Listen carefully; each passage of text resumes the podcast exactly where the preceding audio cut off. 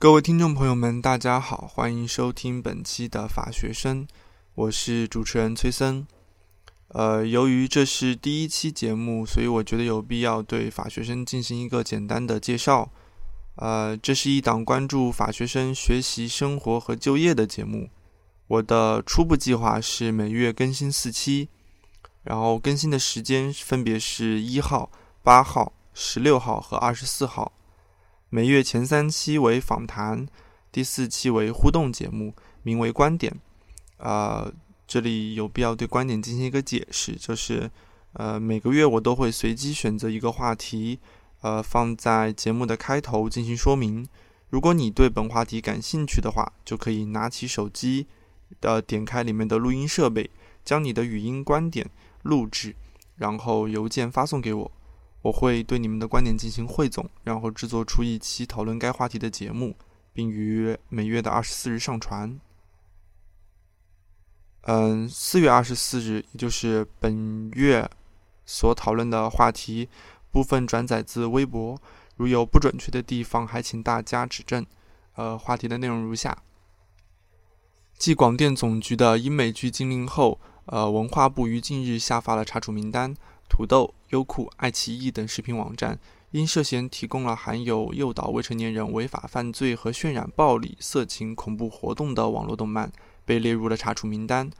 卷入其中的也不乏《东京食尸鬼》《死亡笔记》《进击的巨人》等热门动漫。呃，你是否认同这一做法呢？如果你对本话题感兴趣的话，可以发送语音到我的邮箱。语音的内容参照如下格式：我同意该做法，我不同意该做法，理由是。第一、第二、第三，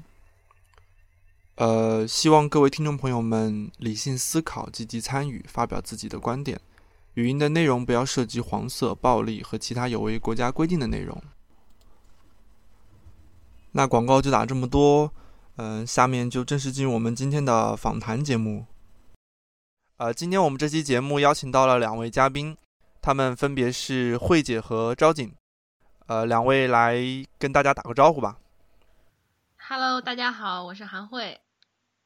Hello，大家好，我是陈昭景。我们今天这期节目讨论的主题是杰赛普模拟法庭。呃，因为呃，两位的话，韩慧是去年参加了比赛，昭景是去年参加了比赛，然后今年又带队，所以我觉得找两位来聊这个话题再适合不过了。先聊一下。呃，模拟法庭这个东西吧，因为很多法学生吧，第一次听到模拟法庭，他们可能会跟另外一个东西相混淆吧，就是辩论赛。可不可以介绍一下辩论赛跟模拟法庭之间有有什么样的区别？呃，慧姐先来吧。好，嗯，首先从这个比赛形式上来说吧，它就是它不是一种对抗式的比赛。呃，我们选手主要是和法官进行交流，彼此就是队和队之间是没有交流的，这是形式上的一个区别。然后其次可能语言上也比较特殊吧，因为一般的法学辩论赛都是中文的，然后这个杰泰普模拟法庭是全程是英文，大致就是这两个区别可能。招景，你觉得有什么样的区别呢？其实跟慧姐说的差不多，但是我补充一点吧，就是呃。首先，呃，绝对是说，杰赛普这个比赛，它绝对不是一个辩论赛，它不是一个对抗式的进行你来我往、针锋相对的一个那种辩论赛的形式。它模拟的是国际法院的一个法庭，所以更多的就是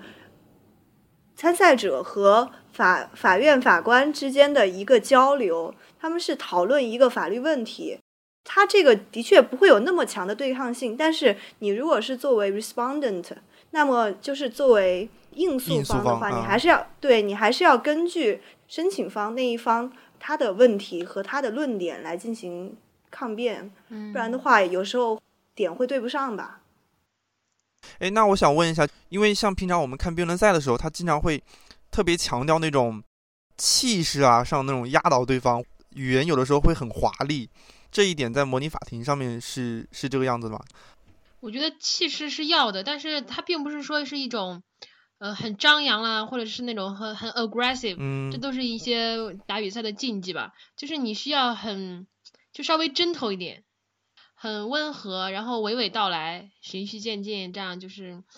比较有条理，然后像就是像普通对话一样嘛，让别人愿意听。啊，就不不是需要那种，比如说在言语上面那种很有气势的压倒对对，方对对不需要，因为你是跟法官交流，你并不和对手交流嘛，所以说法官要尊重法官，而是不是说要压倒法官，所以肯定压倒性的气势是不需要的，但是你要有一种内敛的气场，就是那种让人感受到你很自信。啊，这样的是吧？那我们就说回到那个杰塞模拟法庭，它为什么叫杰塞普模拟法庭呢？你们可以介绍一下这个模拟法庭一个历史吧。嗯，杰塞普模拟法庭它主要是为了纪念美国的一个法学家叫 Philip Jessup，然后他这个呃这位教授他原来也是在国际法院担任过法官，然后这个比赛最开始是一九五九年的时候在哈佛大学举办的，最开始只是哈佛的几个学生为了讨论国际法的一些问题，特别是当前国际法最热点的呃比较敏感的一些问题，然后他们就几个学生一块儿出了一个虚拟的或者是模拟的一个案例，然后再模拟呃就是控辩双方，然后来进行这样一个比赛。但是后面随着这些年的发展，然后杰赛普这个比赛慢慢的就风靡了整个美国，然后又从美国带到了全世界。所以现在杰赛普这个比赛基本上属于是全世界法学学生，特别是国际法学生，而且又是国际公法学生里面呃规模最大的一个比赛。因为它可能现在参赛的国家和地区超过八十个以上，然后最后去呃美国华盛顿地区参参加国际赛的队伍大概每年都有一百二十支左右，呃，所以最后能够获得比较好成绩，或者是呃最后能够最终问鼎那个桂冠的队伍，都是付出了很多努力，然后他们对于国际法特的研究也是比较深入，就无论在呃对国际法的研究上面来好，还是说在个人的魅力、表达的方式、技巧上面来说，都会是优中选优吧。力争完美的那种。啊，那慧姐有什么需要补充的吗？嗯，我觉得赵景说的挺好的，对，就是比较全面，教练，教练果然不一般。对，说的比较全面。没有没有，正好我昨前两天礼礼拜二，罗老师让我写了一个关于杰塞普的总结，啊，又这样是总结，于是就所以我就查了一点资料，就就就对，就查了点资料，就在前面写简介的时候嘛，都还得写一下他从哪来的呀。啊，这样子嗯。哎，那就是呃，也就是说，杰塞普他所涉及到的领域主要是国际公法吗？会不会涉及到国际司法和国际经济法的问题啊？嗯，呃，主要来国际经济法应该也会是对，主要还但是主要还是国际公法的，它很偶尔的时候会涉及到国际经济法。对对，因为有的时候它因为是国，比如国家争端，它引起一些投资协定啊、什么贸易协定的一些关于也算是条约法上，它虽然跟经济挂钩，但是属于条约法嘛，也是属于大公法面儿上的，是吧？对啊，那也是大公法的那种啊，这样子。因为诶，其实我可以补充一句嘛，为什么它主要涉及国际公法？因为它模拟的对象是国际法院，嗯，然后国际法院它它国际法院主要是国家和国家之间，然后根据国际法院规约嘛，通过国家让渡自己的，就是说同意加入这个规约，然后同意可以诉诸国际法院。所以一般能够诉诸到国际法院的问题，都是关乎到国家利益的重大问题。所以这些问题主要就集中于领土啊，对对，一般都是基于这几个啊大大问题。对，就是这几个大问题和传统问题。然后国际经济法和国际司法主要都是国际司法就不用说嘛，它其实主要是民商事方面的问题，它只是运用国际法的一个嗯指向性，就是冲突法嘛。但是然后国际经济法它已经是国际法里面的一个属于分支学科或者是呃后面的一个新学科了，所以这些都不属于国际法里面的一些传统问题了。所以可能涉及问、涉及面会稍微少一点，这是我个人的一个看法嘛。所以它主要还是集集中到国际公法的这个问题上面。啊，是这样子。呃，那我想问一下，你们去年的时候，你们所涉及到的问题主要是哪些呢？哦，去年其实主要是围绕着联合国海洋法公约嘛，嗯嗯，一一般它它的那个每届比赛都是分为四个问题，嗯这四个问题其实是，呃，它这是首先有一个案例，这个案例是整个是连贯性的嘛，就是它会虚拟两个国家，然后虚拟一些问题，然后把这些问题里面提炼出四个问题点，呃，这四个问题点里面其实又很会拆分成很多，然后我们去年主要是依靠着联合国海洋法公约产生的一些纠纷，嗯比如说呃水下文化遗产的保护，嗯，还有什么来着？我忘了有点儿。着急就就就你记不记得前面就记得是哦，对，跨境跨海第一个是跨境损害源，第一个是跨境损害，然后第二第二个问题是关于水下文化遗产的保护，第三个是那个颈椎权，最后一个是涉外是刑事管辖权。域外的管辖对权。对，刑事管辖，主要是刑事管辖。对域，特别是域外的是刑事管辖，它不是说在一个国家领土领土之内嘛，它主要是涉及在嗯一个国家领土之外，因为它到了毗连区或者是属于平原区或者是公海的范围对，就是就是国家行使管辖权的冲突，应该叫。嗯，哎，那那个呃，赵景，你你你今年的情况呢？今年涉及到的问题会不会有什么一些变化？对，今年呃，像如果说去年是杰塞普呃大就对于国际公法。嗯，比较一些比较偏的问题，或者说是比较很呃很传统的一些问题的一些进行讨论的话，那今年就是关于一些当前的热点和一些敏感问题。就今年的问题，第一个大问题就是模拟的，其实就是克里米亚的那个问题嘛，就是关于国家的啊分离权。对，它就是第一个问题，就是关于呃一个民族它的分离权，或者是它到底是属于分离权还是属于民族自决权？就一个国家能不能从它的母国当中分离出去？然后第二个问题就是关于呃不干涉原则，因为你在国家分立的时候，很容易就有外国的干涉，特别是武力干涉。当然也也有很多其他情况的非武力干涉，但是这种哪些情况构成了国际法上的干涉，哪些情况又不构成，所以这些都是我们要讨论的。然后第三个和第四个问题主要是涉及的条约法，第三个问题就是关于条约的终止，然后最后一个问题是关于反措施。啊，诶，他就是，但是他他案子他还是模拟一些呃一些一些一些虚拟的的诶虚拟的国家之间的一些争端，他不会直接把克里米亚的问题直接引出来吧？当然不会了，他因为因为他要保证一个比赛能够能够就是控辩双方都能够有话说，或者说叫起诉方和答辩方双方都能够处于一种比较平衡的状态的话，那么他设计这个案子的时候，他是设站立站在一个中立的观点就地位上，他可以让他可以让起诉方和答辩方双方都会有话可说的，但是但是真正现实当中的案子是不可能这么的平均。或者是双方的事实论据不会这么的平均，它总会有一个相对的偏离，所以，嗯，就它只是模模拟了这个里面的一些情况，但是其实具体的情况还是跟克里米亚有很大的区别的。但是它最终讨论的还是克里米亚这个核心的问题，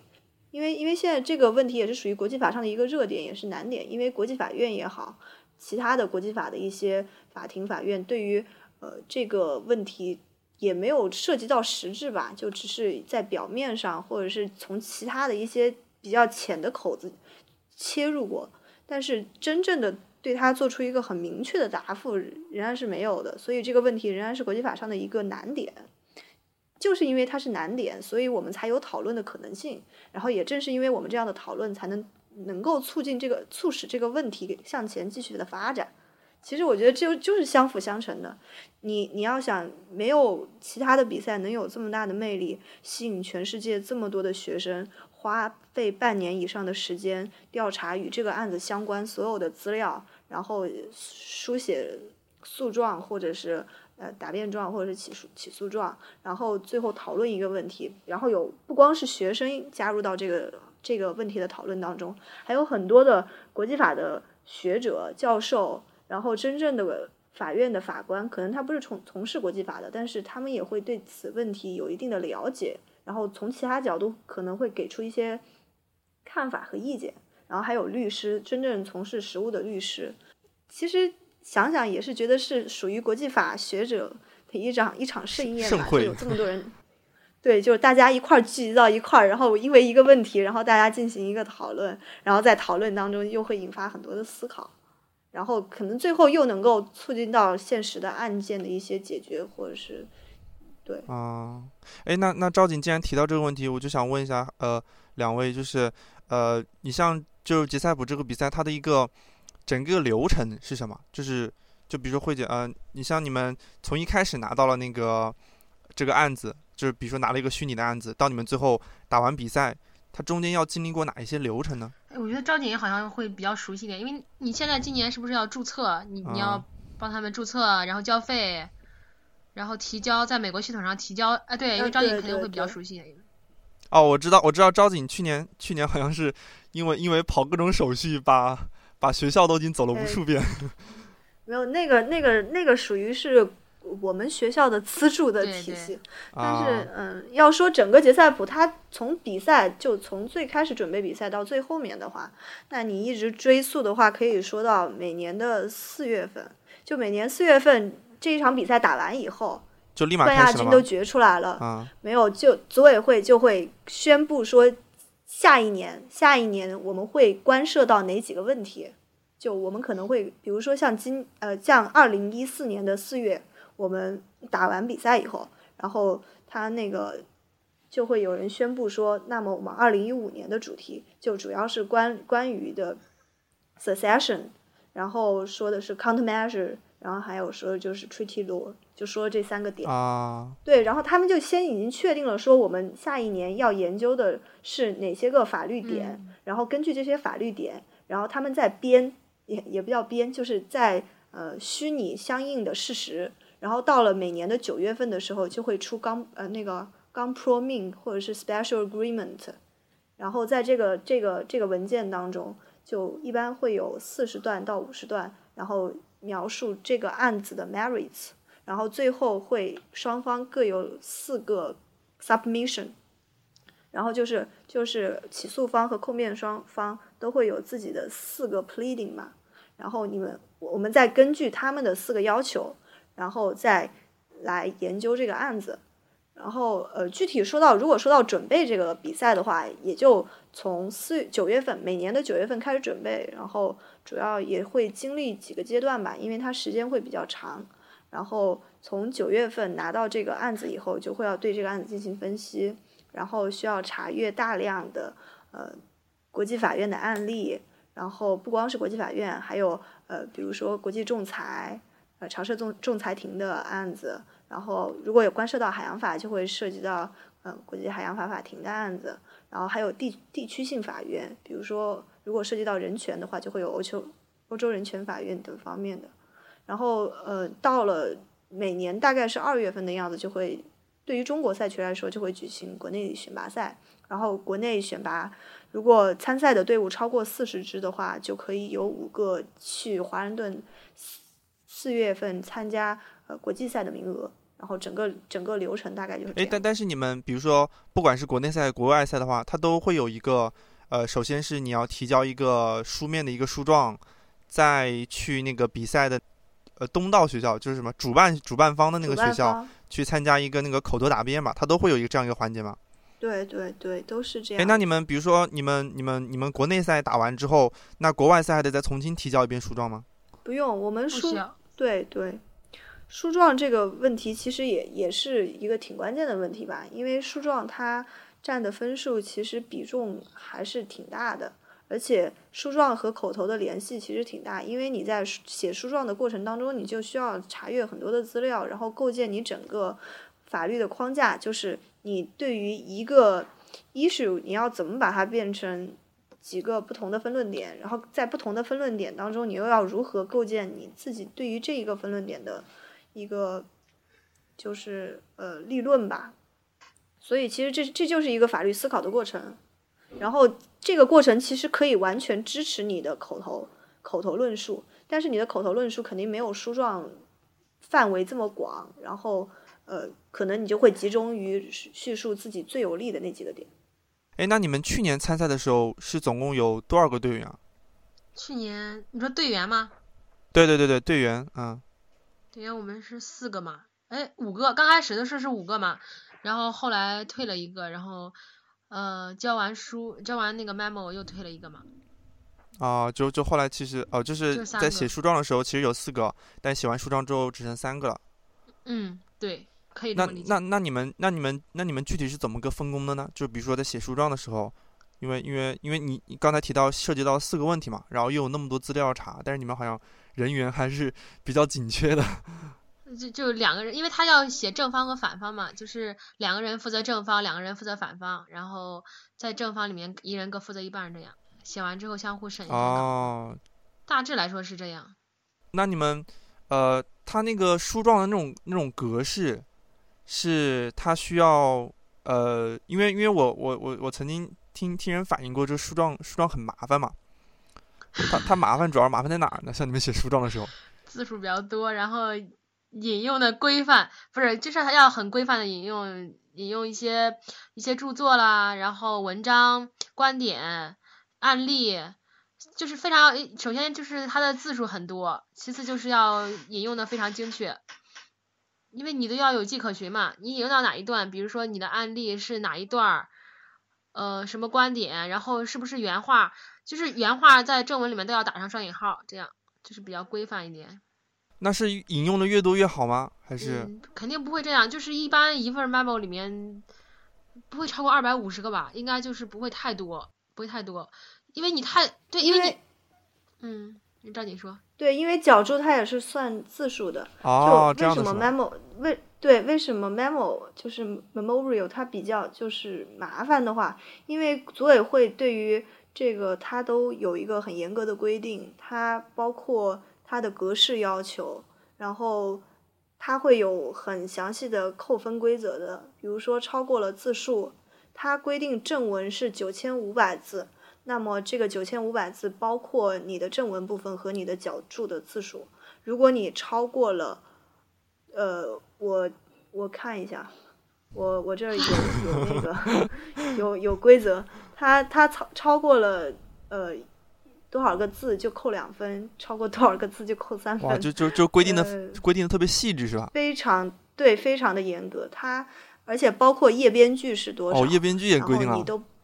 对，然后它。因为它是一份完整的 memo，它还有前面的各种复言嘛，就包括那种什么 jurisdiction，然后 summary of facts，然后还有 summary of pleading，这些东西都有很严格的字数的规定，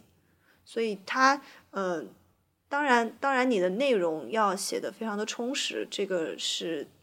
呃法官给我们打分的首要的一个问题，但是你的格式也要做到很规范，因为作为一个法律人，而且是我越来越深刻体验、体会到的这个问题。真的，有时候体现你的一个专业素养，就体现在你够不够细致。你的书稿或者是你的法律文书，不管内容是怎么样，其实格式是第一要位的。如果你的格式做的不够细致的话，那么给人的第一印象就是你不够专业。啊，就其实这种书状的话，它更多强调的还是对你一种。就是专业的那种写习，呃，书写那种法律书状的那种能力。对，它需要你非常的细致，然后你可能自己写起来，就是现在作为学生可能没有这种意识，但是真正就是一旦使用的时候，比如尤其我们打打就是相互打比赛的时候嘛，它的每一条引注你都要会去看，会去查。因为你查到了之后，看到他的那个语境，看他有没有曲解这份，就就是曲解这个这一条。哦。引注是非常重要的，而且规范的话也是便于大家查找嘛，也是对什么原作者的一种尊重。很多人都这么说，就是说你查查一些文章的时候，如果你写的是很清楚了，也是对他们一种尊重，因为毕竟人家辛辛苦苦写出来嘛。嗯，特别是因为这个比赛它是呃美国从美国最开始起源的嘛，它现在的主办方也是美国的。那个美国学生，美国法学生联合会，所以所以他们对于版权和著作权这一块还是很注意的。你如果引用到别人的论文或者是观点的话，那么你必须要注明出处，不然的话，呃，很容易会被他们认为是剽窃。嗯。呃，一说到这个引用的问题，我突然有一个问题是，他这个比赛是，呃，是很重那种理论性的探讨，还是很注重那种？实用性的，比如说我在引注里面，我引用了很多学者的观点，跟我去引用很多 ICJ 的，就是就是国际法院的那些案例的话相比的话，它是怎么样的一个情况呢？嗯，并不能说你引用什么引用材料的那个种类就代表你是理论或者是实物，因为从总的来说哈，总的来说，因为就是从哎呀，你看我我不知道，我有点忘了那个赵，你可以补充一下，因为因为因为他就是从那个。效率来说吧，因为因为他本来那个引用资料里面，那个叫什么国际法的渊源嘛，国际法的渊源里面本来本来案例就是属于第一级的，然后你像学者学者他就是属于那种那个叫什么来着，secondary 还是 subsidiary 吧，对对对，就就高度认可的学者学说是吧？对，它本来就是属于刺激的，所以说你你不管是理论还是实物的话，你肯定是案例是最好的，这是肯定的。如果有类似的案例，它的效率是非常高的，尤其是说你同一个法院做出来的，那肯定是会更好一点。然后其次是学者学说吧，因为你想想我们讨论的观点，它讨论的那个东西，它本来就没有一个，就是说具确定的答案，就是两方都可以说，所以它就是有很有很多学者有观点可以争论讨论嘛。哎，那我还有一个问题就是，你你刚才说的呃引能能引用那个案例是更好的嘛？但是刚才招景又说了，就是你们会涉及到了一些国际法的问题，都是一些特别新的一些热点问题嘛。但是这些问题的话，案案例就一定会涉及到嘛？如果涉及不到的话，那是什么样个情况？就是如果案例没有的话，当然就是国际法国际法院就是国际层面的案例是比较好的。如果没有，就看国内法，就是国内法院里面有没有相似的判决。呃，如果这样都没有的话，你就看一些国际组织决议或者是学者观点，一般是这样找。哎，那你们去年有没有遇到一些什么很新的问题啊？然后但是在在在找资料方面就是非常头疼那种？我们只有遇到特别特别老的问题，然后在国际法找资料特别麻烦。就是我们去年涉及到了捕获法，就是格老修斯在十十六世纪的时候写的那本那本书《捕获法》，然后这个制度它是在十六、十七世纪当时比较流行，然后在十九世纪的时候就趋于消灭掉了，就在现在的国际法当中已经已经完全消失掉的一个制度。但是它，但是研究这个东西，你可能会了解到很多西方的，呃，一些比较。呃，怎么说呢？传统的文化，或者是呃海洋法最开始的一些发展啊，对，然后他这个这个问题，因为他的案子当当时国际法可能都没有形成，那更加不会有什么国际法院，或者是进行一个很很很系统的一个裁判，然后最后会有形成案例，然后都没有，所以我们当时主要引引用的就是格老修斯的《捕获法》那本著作。然后还有就是当那个年代，十八、十七世纪、十八世纪关于一些大海盗的故事。哦，这个也可以引用是吗？没有，这个已经属于，因为这个是因为时间的问题，真的是因为时间的问题。他也不是说能引用，因为谁也谁也不知道当年的法律是怎么样的，只能通过这些故事来证明当时，也不知道证明，就是援引吧。嗯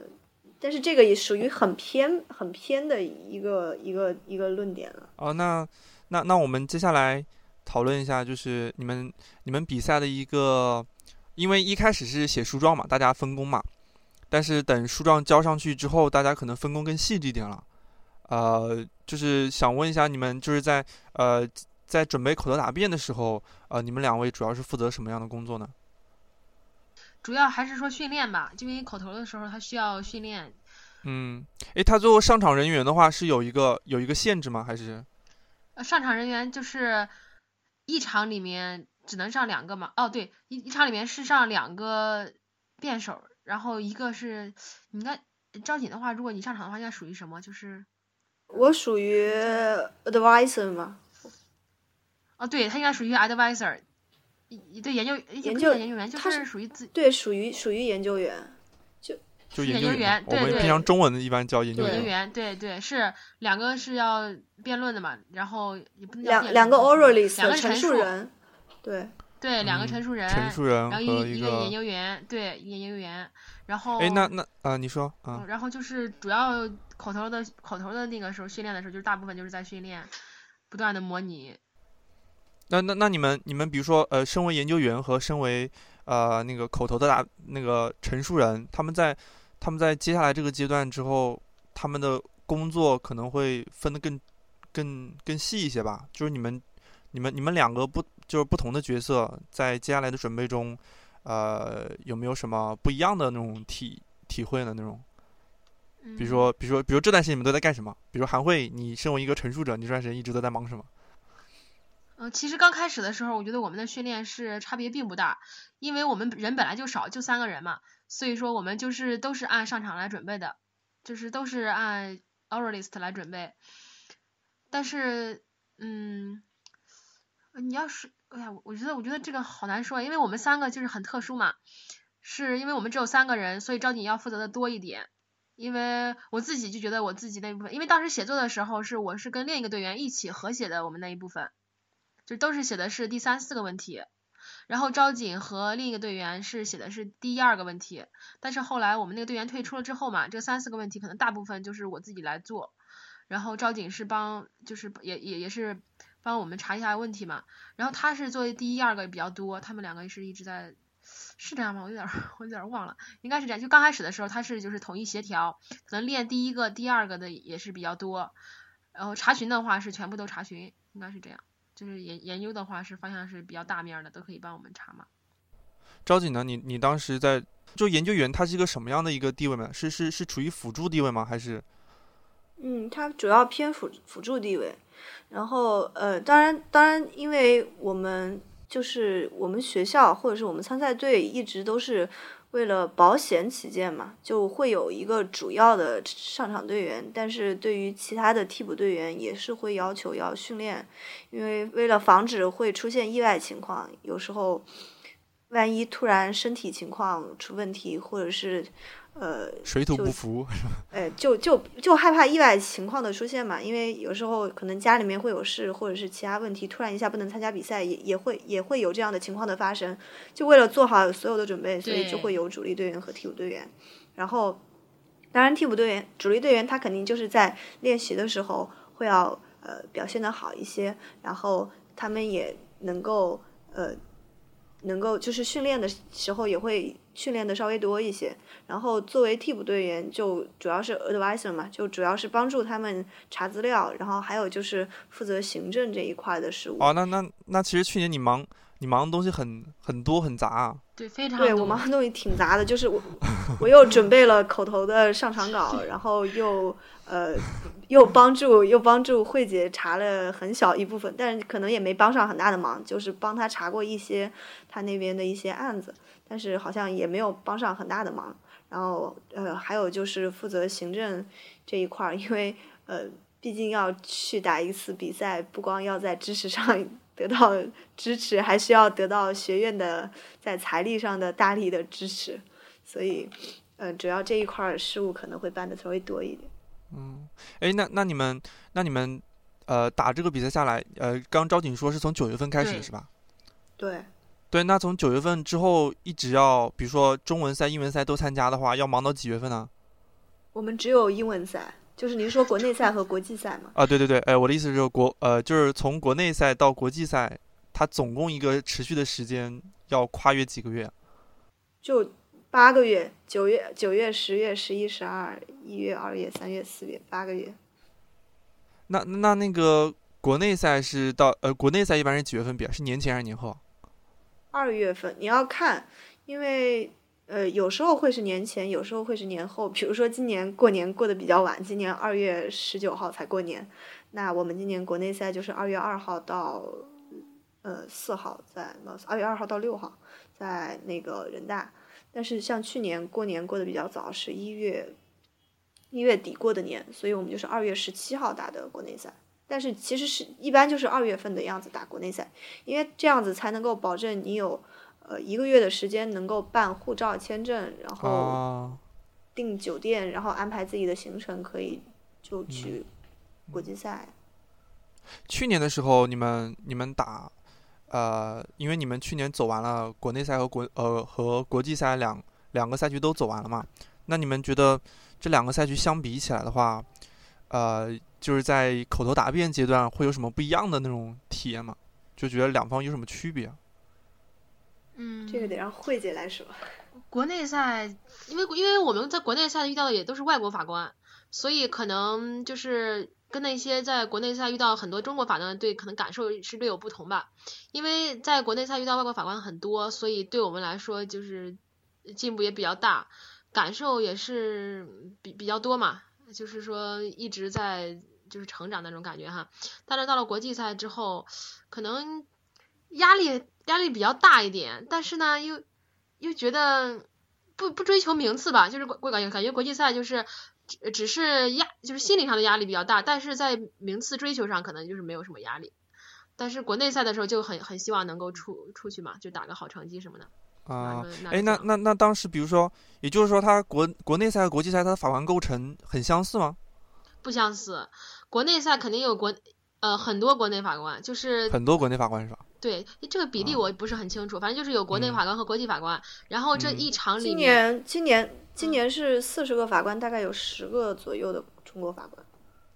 就是四十个四十个法官左右，呃里面有十十多个吧，好像十多个中国法官，就十个哦，也左右。就是说，也就是说，你们从感觉上来感呃，从感觉上来说的话，觉得去年的你们比赛的时候，中国法官会多一些是吧？这个应该没有，我们没有具体统没有计具体统计，没有具体统计。哦，但是今年的情况是中国法官只占了四分之一，每年都差不多。哦，就差不多对于哦杰赛普这个比赛来说都差不太多，哎哎，张姐，啊我们去年是不是打比赛的时候一个中国法官都没有遇到？没有。对我们四场我，们我们只有在国际赛的时候遇到过亚裔的，对，国际哦，那那是啊，我我们我们国哎，那那那你们呃这样说的原因是什么？是因为呃就是呃那这么问嘛，就是国内法官跟那个就是中国的中国的法官跟那个国际上来的外国法官，他在评判的时候会有什么不一样吗？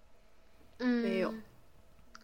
对，我因为我们没有遇到中国法官，所以感觉好像国内赛跟国际赛的话，你光从法官的角度差别来说，不大是吧？对这个构成形式来说，啊这差别真的不大，因为他们外国法官都是问问题很积极，很愿意跟你讨论，啊然后嗯也很有，哎，如果非得说的话，就可能说是我们国内的法官稍微问的可能宏观一点，就是对案例的哦把握不是嗯那么详细。不是我嗯，你这个还真不是我们，因为我们今年打国内赛的时候碰到了一个中国法官，哦，我可以说他名字吗你说一下这个中国法官的感觉。呃我，可以说这个法官名字吗？这应该没事，你说吧。就他叫他叫张红嘛，就我们第国内赛第一场碰到的一个法官，然后一个女法官，基本上全程都是他在问，然后他他特别厉害，他是那个他是他是哪个学校的？是大陆的吗？他是他是他是应该是大陆的，他是呃我忘了是哪个所了，就是一个全球哦排名前、前三的一个所的律师，然后他基本上对好像就是高伟生的，不是高是对，因为好像是高因为伟生现在你你说排你说排名那么高的话，应该是英国所，英国所里面就是高卫生的。好像是高伟生，我记不清了，我我我印象也不太不太深。然后他就因为他对他对案例法真的特别熟悉，然后就我们我因为我们第一个案子里面涉及到了使用武力，那么他那么使用武力就必然会涉及到那个尼尼加拉瓜的准军事行动案嘛。然后他又对于里面说那个案子和这个案子里面的比较，然后问得特别的细致，包括就是每一小点，就是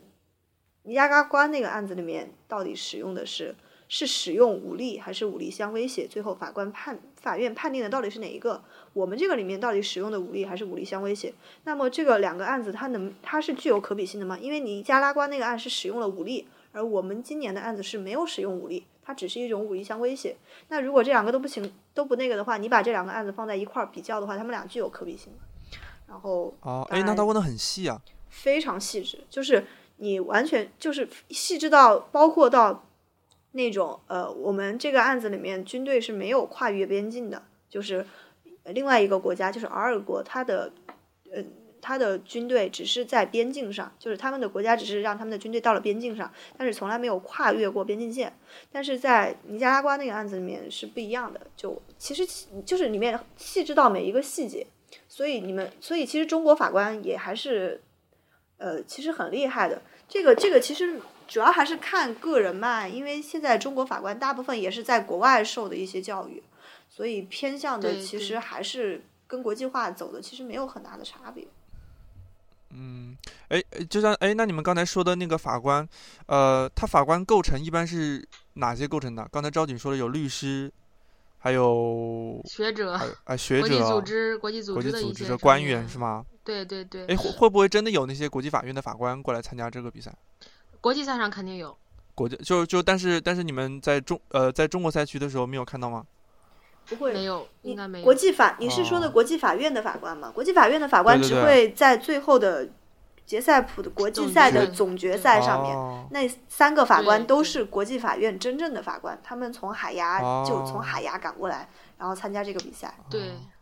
对对，是，哎呃，我我再补充一句哈，因为我现在想起来，嗯你说如果一定要说国内赛和国际赛的区别，我觉得法官应该是没有区别的，因为因为那种那种感觉上，就是比如说你就是换了一个场地嘛，你在面对法官的时候，法官给你的感觉其实是没有区别的，不管你打多少比赛都是一样的，因为他们就是处在一个聆听者和就是那种就是像一个在发问者嘛，就是不断的聆听和发问。其实你对法官的印象是不一样的。如果最大的区别，国内赛和国际赛的区别，应该是在对手的感觉上。对对哦对，因为是吧，那种感觉是非常不一样的。因为国内赛的话，我们不管是从语言表达还是那个学习上，你知道吗？就是写的那种，因因为你的 memo 其实大大约也是差不多的，有有很强的中国风格，我感觉。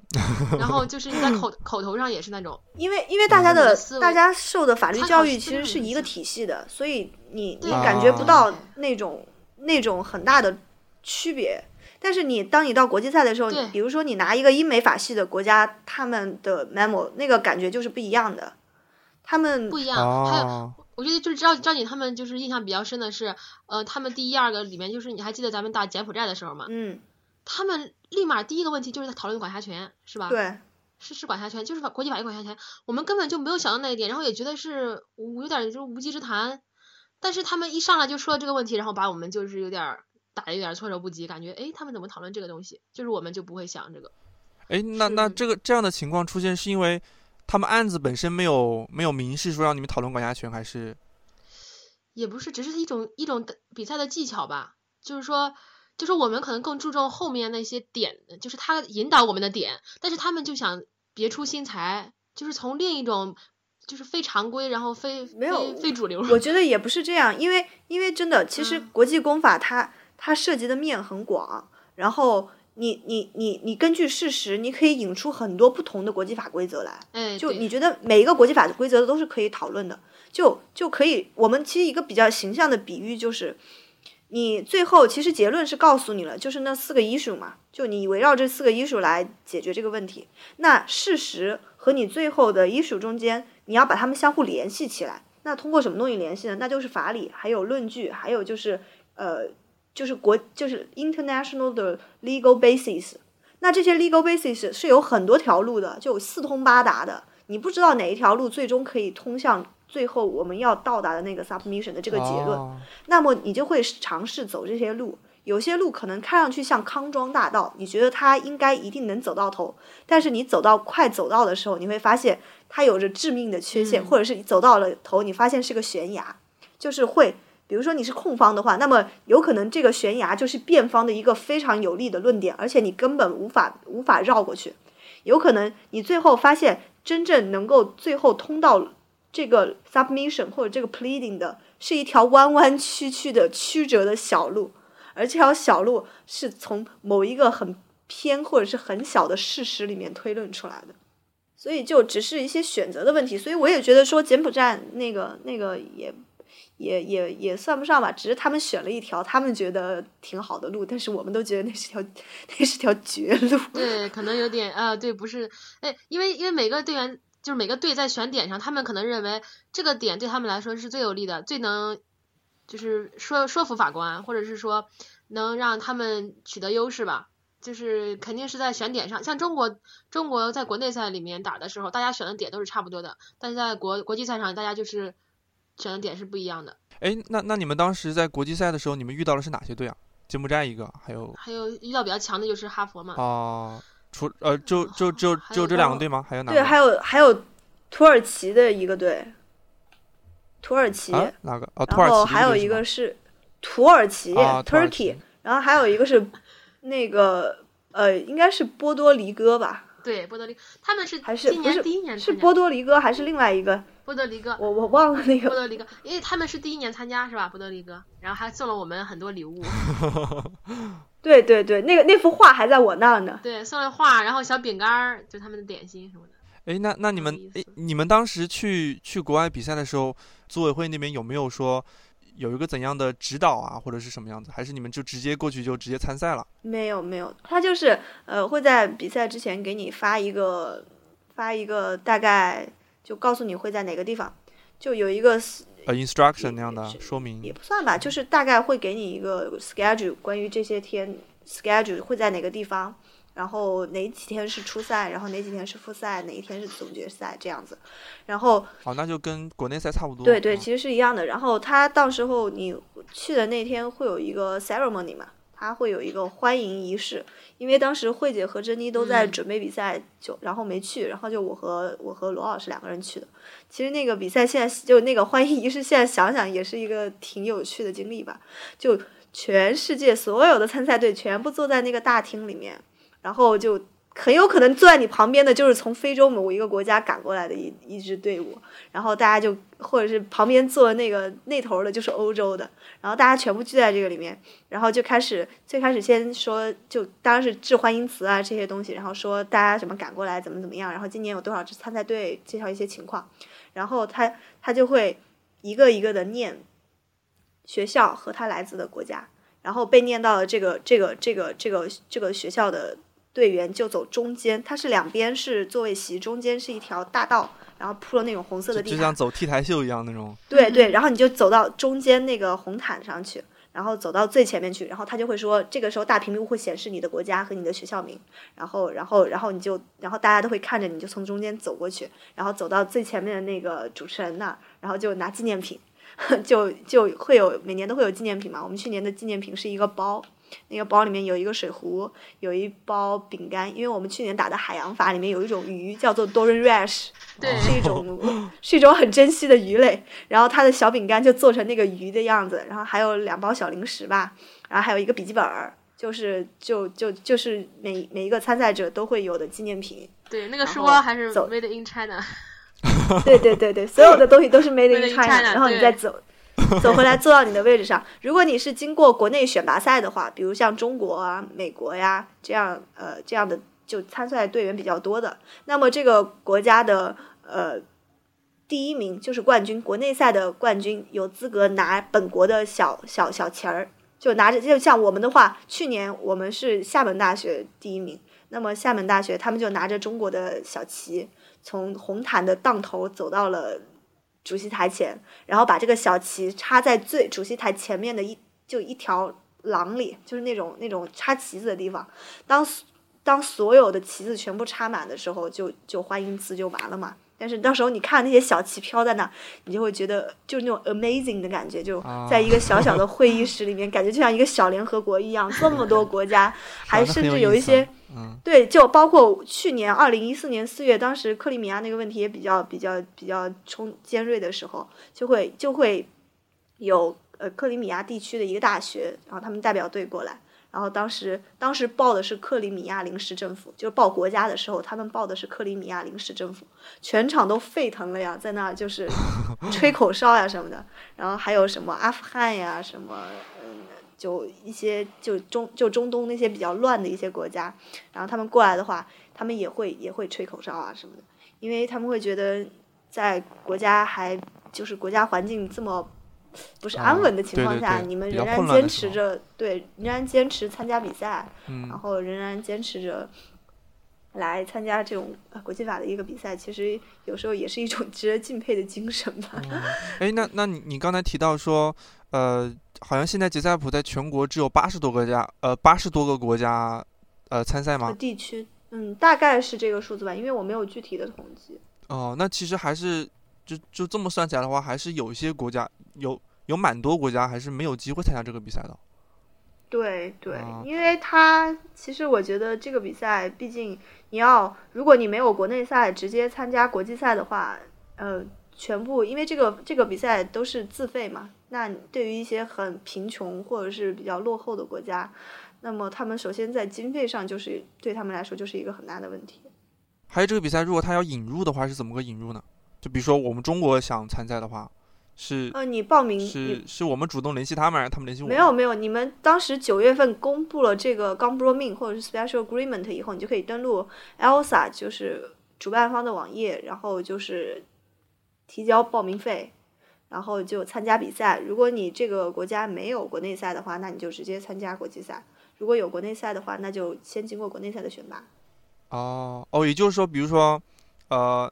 那那如果比如说，呃，今年中国是第一年参赛，结果嗯中国有十所学校都发现了，都都都提交了申请，那那也就是那说，就那要看 Elsa，那那那就是根组织据主办方，主办方看有没有必要，嗯、叫做就进行一场，呃，中国的选拔赛。哦哦，它也它也有可能是一个国家会有很多学校，比如说两所或者是三所学校一起就直接进入国际赛的这种情况嗯，你就说只会有会有，你是说直接进入就是完全不经过啊、选拔吗？对对对，就这个意思。这个这个我不太清楚，因为因为因为其他国家的情况没有，但是一般如果如果一个国家有三个学校的话，但是我觉得一般会稍微选选拔一下，或者是或者是看，主要是要看主办方他们怎么安排他们的规则。比如说，呃，其实中国中国打这个比赛，就是中国参加决赛普，今年是第十三年嘛，第十三届国内的选拔赛。但是在在国呃第十三届，就这十三届中国正式引入这个比赛以前，是我我记不清了，是北大还是哪个队就直接参加过杰赛普这个比赛，在在呃九十年代的样子，然后他们直接参加这个比赛，当时呃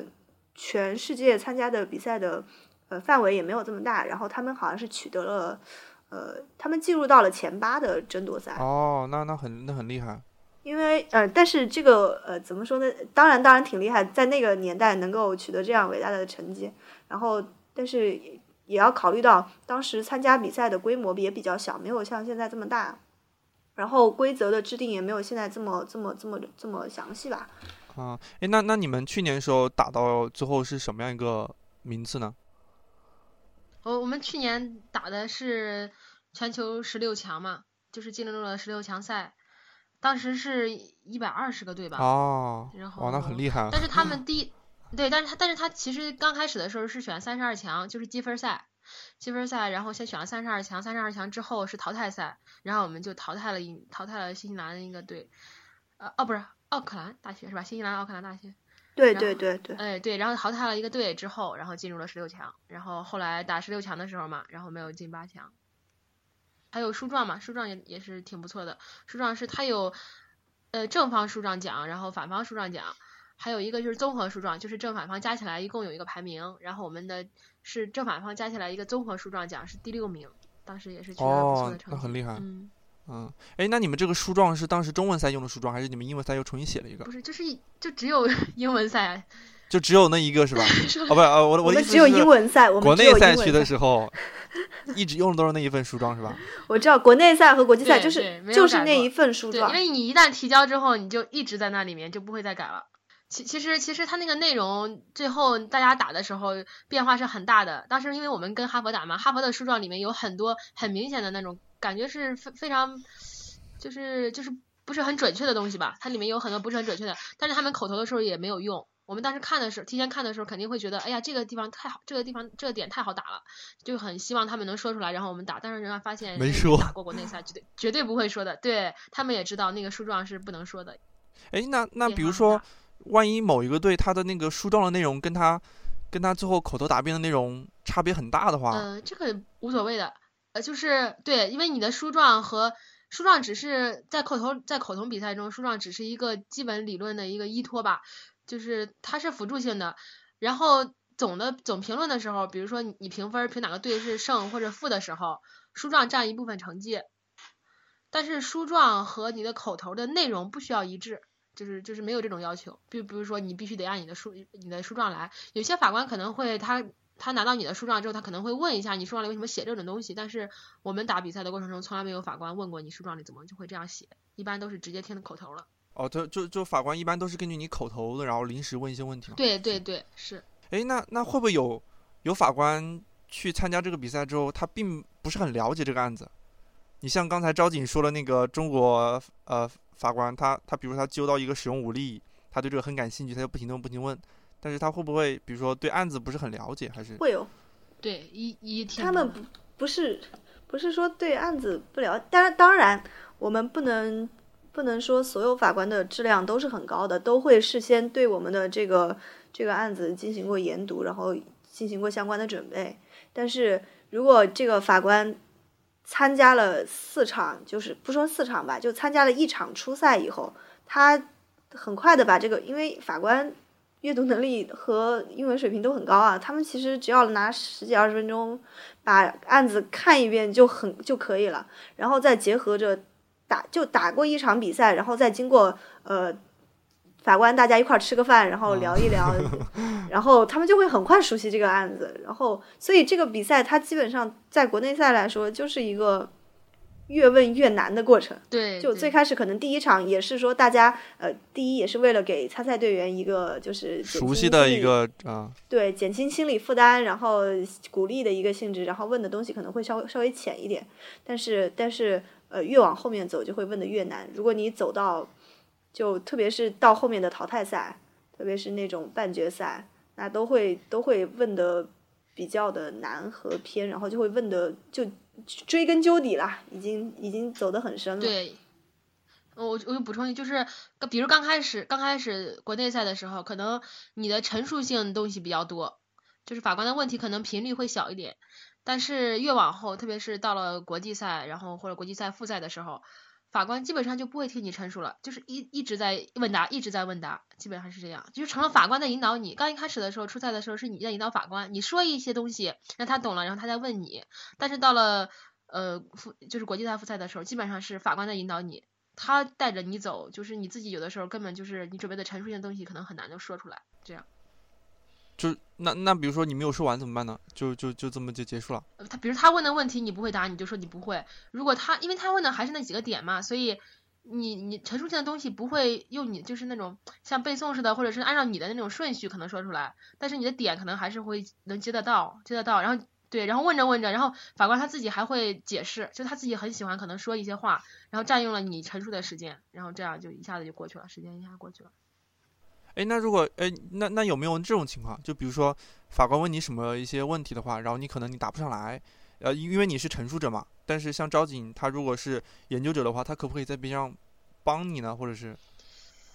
这个这个通过什么样的途径？陈述。不行，陈述者你就是站在台上进行陈述的呀。没办法。当然，我我作为我作为那种 advisor，我坐在那个上面，我可以给另外一个没有上场的人，我们相互之间协调，对，就写写纸条，然后我们进行交流。但是，一旦你站上了那个讲台，你开始跟法官交流，那你就是一个人。对，就是哦，这样子。嗯。哎，去年的时候，我们大陆这边地区的话，是总共有几个学校去参加国际赛呢？是一共五个。五个是吗？哦，那那那最后比赛结果的话是，厦门应该有个最佳辩手，我们是我们我们是没有最佳辩手。哦，厦门出了个最佳辩手是吧？对，因为他国际赛有百强辩手吧，就是一百名优秀辩手，然后厦门应该有一个，然后我们就没有，我们是走成绩比较好，就是在淘汰赛里面进入一个三十二强里，三十二强大陆地区只有我们一个嘛，然后我们又打打打进了一轮淘汰赛。嗯，然后书状也是很好，书状是正反方也是，就是综合书状是第六嘛，这个这两个都比较好，但是个人奖上是没有。但不过今年让赵景带着看看能不能争取一个，我觉得还是挺有希望的，看看。哦，就是就是你们你们去年打进国际赛之后，然后有没有什么感受啊？可以和大家分享一下的。我我最大的感受还是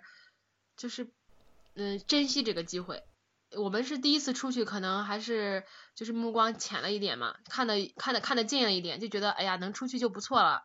然后对自己要求也不是很高，但是真正现在回想起来，觉得是自己对自己要求确实有点低，因为我们可以走得更好，然后可以就是更好的锻炼自己，也可以更好的就是把我们就是中国的队伍嘛，然后给给一些鼓励，或者是大家都更加努力的去挑战一些就是高水平的。竞赛吧，就是到到了，因为他毕竟到了决赛的时候，肯定是和你的初赛和复赛的感觉是不一样的。但是我们当时是属于是精神上没有达到那个境界，就打比赛的时候，可能就是还是以哎争取表现自己最好，然后没有那种很强的目的性，这是一点嘛。然后其次就是说，嗯，我们在准备上人员人手有点不足，我觉得这赵景还是很有感触的，因为我们就是一旦需要问题的时候，大家都比较慌乱。一旦出现，因为我刚才也说到嘛，国内赛和国际赛最大的不同就是说，国际赛他们的点跟国内赛抓的可能会不一样，那我们就遇到很多很新的问题，但是遇到这个新的问题之后，我们就很难解决，可能又碰到一个队，可能他还是抓这个点，因为大家都是在相互学习，所以说就会出现很多新的点，然后我们人又不是很够，打起来就比较吃力。但是这个关于人员这个问题，人多有人多的好，人少其实也有人少的好，主要。嗯主要怎么说？呃，我们去年成绩会稍微好一点，其实主要是虽然我们三个人人少，不是不是没有没有没有某一个人特别强，但是我们都发挥了自己的长处，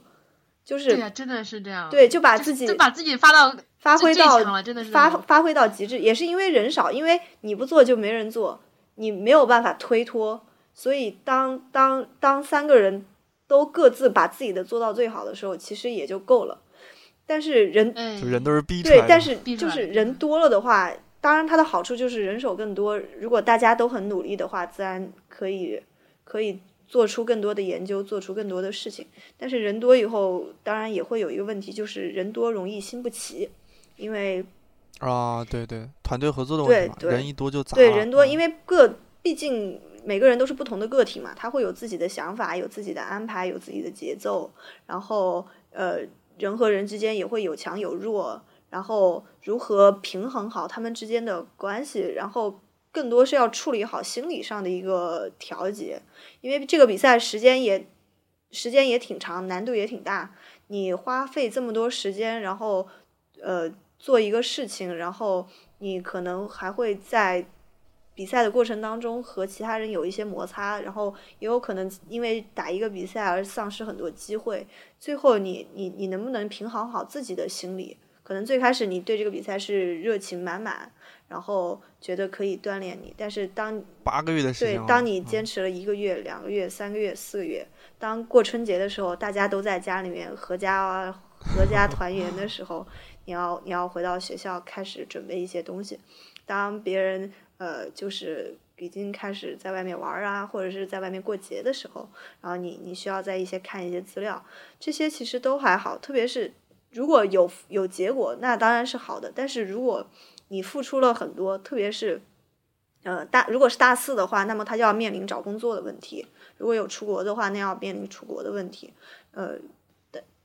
如果研一的话，当然也可以，也可能面临着他什么考考司法考试啊，或者是考其他的考试啊，对啊，然后实习啊，或者是课程啊，嗯都会有冲突。然后你总会要放弃掉很多的机会，放弃掉一些你可能也听上去也觉得很好的一些东西。然后最后，呃，当然，当然，比赛结果是一个方面，但是我是觉得说，呃，有这样一份经历，其实才是参加这个比赛最开始你想要得到的。你最想要得到的是你能够见识到不一样的一些东西，能够结识到更多的志同道合的一些朋友，然后能够提升自己，然后真真正正的好好的学习，然后在这个过程当中，呃，提升自己的呃资料搜集的能力啊，英语表达的能力啊，和别人的团队协作能力啊，包括口头啊、心理啊，其实对整整体来说都是一个很大的提升。但是，呃，有结果当然是最好的，没有结果的话，我觉得这样一份经历也不会让你说你觉得你呃白白浪费了时间。只要你真正的用心，然后真正的投入到里面去的话，总会有收获的。呃，那那你们呃，我那我想问一下，就是结合一下你们现在的一些呃状况，就是慧呃慧姐跟招娣，你们现在都在忙些什么？慧姐，你现在在忙什么？嗯，我现在在律所嘛，就是因为我比赵姐大一级，所以我今年要毕业，涉及到毕业，所以在在律所工作。呃，那啊、呃就是结合一下你现在律所的经历，你觉得这次比赛对你目前的工作，呃，有什么影响吗？或者说有哪些嗯帮助吧？首先在找工作的时候，它肯定是一份比较好的经历吧，就是因因为如果嗯、呃、有实习经历可能是更好，因为像我可能实习经历比较少，然后在面试的时候，他们肯定会觉得这个就是你打这个比赛，然后出国打这比赛，这个经历非常重要，他们就会问的多一点，都比较感兴趣，这是一点。就是在你找工作的时候，他可能会给你呃就是增添亮点，然后在工作之后。你你会保留一些很好的习惯，我觉得现在招姐的习惯就很好，因为他在说嘛，他说就是你比如写东西的时候做引注，然后这个逻辑上啦，然后嗯这规范上啦，就是那种引用规范上啦，都会很注意。我觉得特别是你如果以后做涉外事务了吧，像我可能法律性做的还少一点，但是但是也会涉及一点嘛，就是我们做一些业务的时候也会涉及到一些法律法律文书之类的，然后他那个里面。关于你的法律引注这一点上，是那种敏感度是真的是你就是如果不打比赛是很难培养出来的。如果你只做学术的话，觉得还可能会难一点，就是因为你一旦打过比赛之后，你对这种引用和他引用的思路，你就有产生了一种敏感敏感的，就是那种敏感的感觉吧。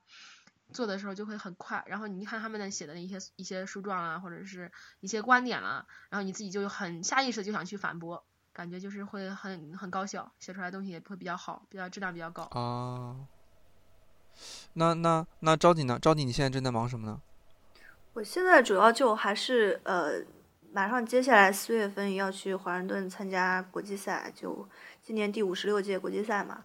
嗯，我主要觉得这段经历，嗯，因为我现在还没有开始真正的实习和工作，所以它具体带给我了什么样的改变，我也不是很清楚。但是我我只能说，结合我这两年做担任不同的角色嘛，可能第一年做的是队员，然后更多的更多研究的是如何找资料，如何。组织语言如何，嗯，就是查就打比赛啊，然后后勤啊这方面的。但是今年当教练的话，其实你考虑的东西就角度是完全不一样的。你考虑的更多的就是这个比赛整体的进度进展要怎么样，然后对于怎么样和队员之间配合好。怎么样调节队员和队员之间的关系？既要照顾到他们个人的心理，又要是根据他们的能力给他们安排他们合适的角色。然后在比赛过程当中要怎么样调节大家？然后怎么样给大家安排角色？然后在呃就国内赛打完以后要怎么样让大家继续的比呃训练？然后就其实考虑的东西真的还是挺不一样的。对这个比赛呃了解的。深度也会要更深，因为以前可能只是只是说教练让我怎么做我就怎么做，但是现在的话我就要想我要让他们怎么做，那我为什么要让他们这么做？我是不是有更好的方式让他们做别的事情？或者我也也是因为这个吸取了很多的经验教训吧，就包括嗯怎么说呢？因为我们今年也是呃在一些问题上出了一些岔子。然后，嗯，对，然后就现在觉得也是吃一堑长一智吧。哎，那你们就是觉得，你像比如说我们中国赛区的这些学生要参加这个比赛的话，他需要呃做一些什么准备吗？或者说在哪一方面的能力会比较重要一些呢？你们两位都可以。我觉得首先英语能力非常重要。呃，因为它本来就是英英语作为比赛的语言嘛，不管是口头、书面，或者是你你就是跟队员之间的交流啦，跟法官之间交流啦，这些英语能力是非常重要的。然后其次就是那种法学的思维，这个嗯，这个也是比较重要，因为你很多东西可能就是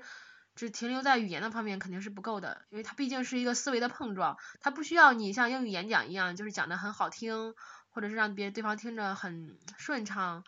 他他其实需就是需要你讲出来那个点，就是想讲出来那个法官需要听到的东西，所以就需要一个就是有理有据嘛。他要求的就是你的法理在哪儿，你的论据在哪儿。你你没有法理，没有论据，那么你就不是一个。他是模拟法庭嘛，他又不是演讲比赛。他他要求你给他的东西是真真真正实实在在有理有据的。那那我。根据我这两年，我就觉得，其实这个这个比赛，它最该最看重的还是你的法律，它是模拟法庭，它首先它首先是一个法庭，它看重的最开始是法律。那么第二，它既然官方语言是英语，那么英语它是一个桥梁，你必须要用英语来表达它。那么在法律基础，大家如果做的准备都差不多的情况下，那么就是谁说的更加好听。对对对。谁说的更加顺畅，谁能够谁能够表达的让法官更加信服，就是表达方式的问题。那么这些问题你都能掌握的话，这两个方面都没有问题。那么就还有一些比赛技巧的问题，比如说时间掌握的问题、个人风格的问题，然后用词的问题、用词用句的问题、手势的问题。语言、眼神的问题，姿态是吧？对对，就是这些，就是剩下一些比赛技巧方面的一些问题那如果你所有这些方面都可以做得很完美的话，那么恭喜你，你肯定是一个 best order。啊，那我感觉今天聊的也差不多了，就是对整个一个杰赛普比赛都会有一个比较全面的了解了。那非常感谢慧姐和昭景来来录制这一期节目，啊，也希望慧姐在工作的时候工作顺利，然后招景今天带队能取得一个好成绩，然后谢谢两位。好，谢谢森森森。各位听众朋友们，相信通过本期节目，你对模拟法庭呃也会有一个比较基础的认识。呃，如果你对国际法的相关问题感兴趣，可以考虑通过模拟法庭的形式来锻炼自己的专业素养和专业实践能力。那今天的节目也差不多了。如果大家对本节目或本期节目有任何意见或建议的话，欢迎与我取得联系。如果你或你周围的法学生有任何有意思的经历、不一样的体验，也欢迎与我分享。我的邮箱是 cs 下划线 podcast at qq 点 com，就是 cs 下划线 podcast at qq 点 com。呃，微博和微信的账号，呃，在节目简介中都有，这里就不赘述了。那今天的节目就到这，我们下周见。